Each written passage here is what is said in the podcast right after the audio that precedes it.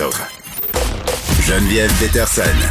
Rebelle dans l'âme, elle dénonce l'injustice et revendique le changement. Culture et société.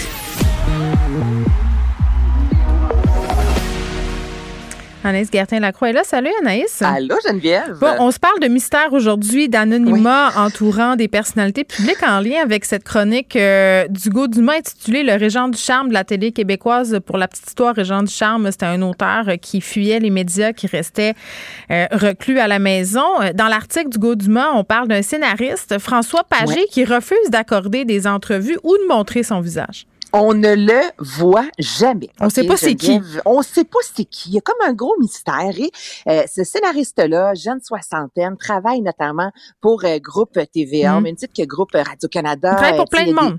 Oui, vraiment, là, il travaille pour plein de monde. Il a scénarisé des émissions comme Après, euh, Piégé. Et cet homme-là, euh, comme tu l'as mentionné, ne sort pas, ne mm. va pas. Euh, mais c'est évidemment, c'est par choix. C'est juste que ça ne l'intéresse pas. on s'est demandé, parce que c'était tellement mystérieux, on s'est demandé si c'était plusieurs personnes, comme un genre de pseudonyme. Exactement. Est-ce que c'était vraiment euh, son prénom? Est-ce que c'est un groupe justement d'auteurs? Tu sais, souvent les lancements de programmation, je pense entre autres la semaine dernière à Club Illico, tu sais, tout, tout, tout, tout, le monde est là, tu comprends, pour parler de leurs émissions. Mm-hmm. Les artistes sortent au même titre souvent que les auteurs. Moi, je pense entre autres à une Fabienne Larouche de ce monde. Et lui, bon, c'est tout le contraire, Geneviève, il sort pas, on le voit pas, on l'a pas en photo. Il y a comme un gros mystère autour de François Pagé. Et ce mystère-là vend en quelque sorte. Tu vois, ben on oui, parle de sûr. lui ce matin dans les médias, c'est ça. Il y a plusieurs acteurs qui euh, travaillent sur ces émissions et qui ne l'ont jamais vu.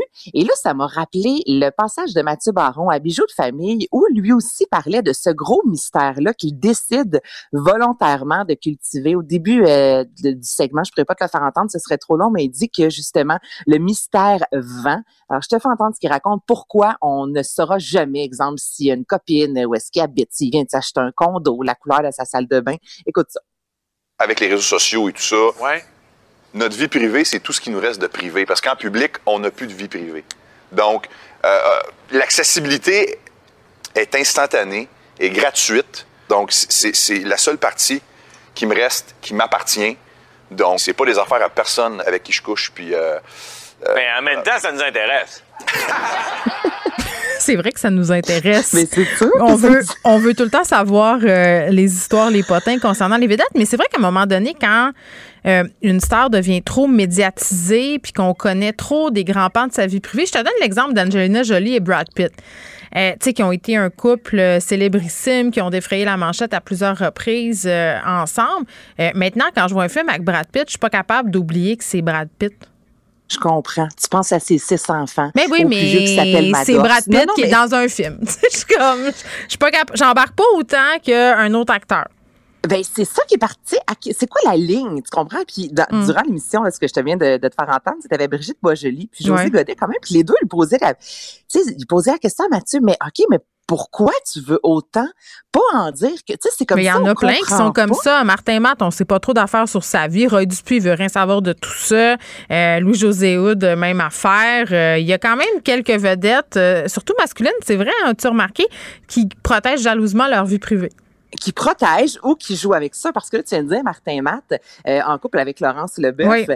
euh, qu'on a vu ensemble dans Les Beaux Malaises, dans une des premières scènes. Et ça, évidemment, ça a fait jaser parce que là, on les voyait ensemble à l'écran qui jouaient euh, d'une date, en fait. une Mais c'était dans le cadre de leur travail. C'était pas une entrevue à cœur ouvert dans le 7 Non. jours. Ça, on verra jamais raison. ça. T'as raison, sauf qu'en voyage, j'ai déjà pris, on voyait les cheveux, là là. les chevelus, Oui. chevelus de Laurence. Oui. On- tout le monde savait que c'était elle. Oui. Donc lui, il joue quand même aussi. Ben, il se joue de ce mystère-là, puis ça le sert très bien. C'est ça que tu dis, toi. Tu dis qu'en quelque sorte, c'est monétisable. Ben, c'est monétisable. Et d'un autre côté, en contrepartie, une Guylaine Tremblay qui est sur un tapis rouge avec ses enfants. On aime ça. Ça la rend donc bien Mais il faut que les enfants On- veuillent. C'est ça Ben aussi, oui, hein. c'est sûr, c'est sûr. Mais quand les enfants, tu sais, elles, c'est fait, entre autres, sont plus, euh, sont plus âgées, elles, tu sais, elles veulent aller avec leur mère sur le tapis rouge. Mais ça, ça marche aussi parce que là, tu vois Guylaine Tremblay, la mère, l'amie. Donc, c'est toujours, c'est Ouais. particulier de voir, tu sais, qu'est-ce qui vend le plus au final? Euh, tu sais, toi, t'en mets des choses sur tes médias sociaux. Moi, j'en mets. Ouais, mais c'est toujours quand même assez contrôlé. Puis euh, tu me verras pas faire un article dans le 7 jours, euh, les pages de notre amour. Bien que je respecte ceux qui le font, puis je trouve ça intéressant. Je les lis, ces articles-là. C'est ça qu'on en parle. Donc, euh, tu sais, euh, tout le monde a ses paradoxes. Je pense que tant euh, que les gens sont à l'aise d'être qui ils sont dans l'espace public, c'est très bien comme ça. Anaïs Gertin, je te dis à demain. À demain à, demain. vous aussi, les auditeurs, euh, 13h.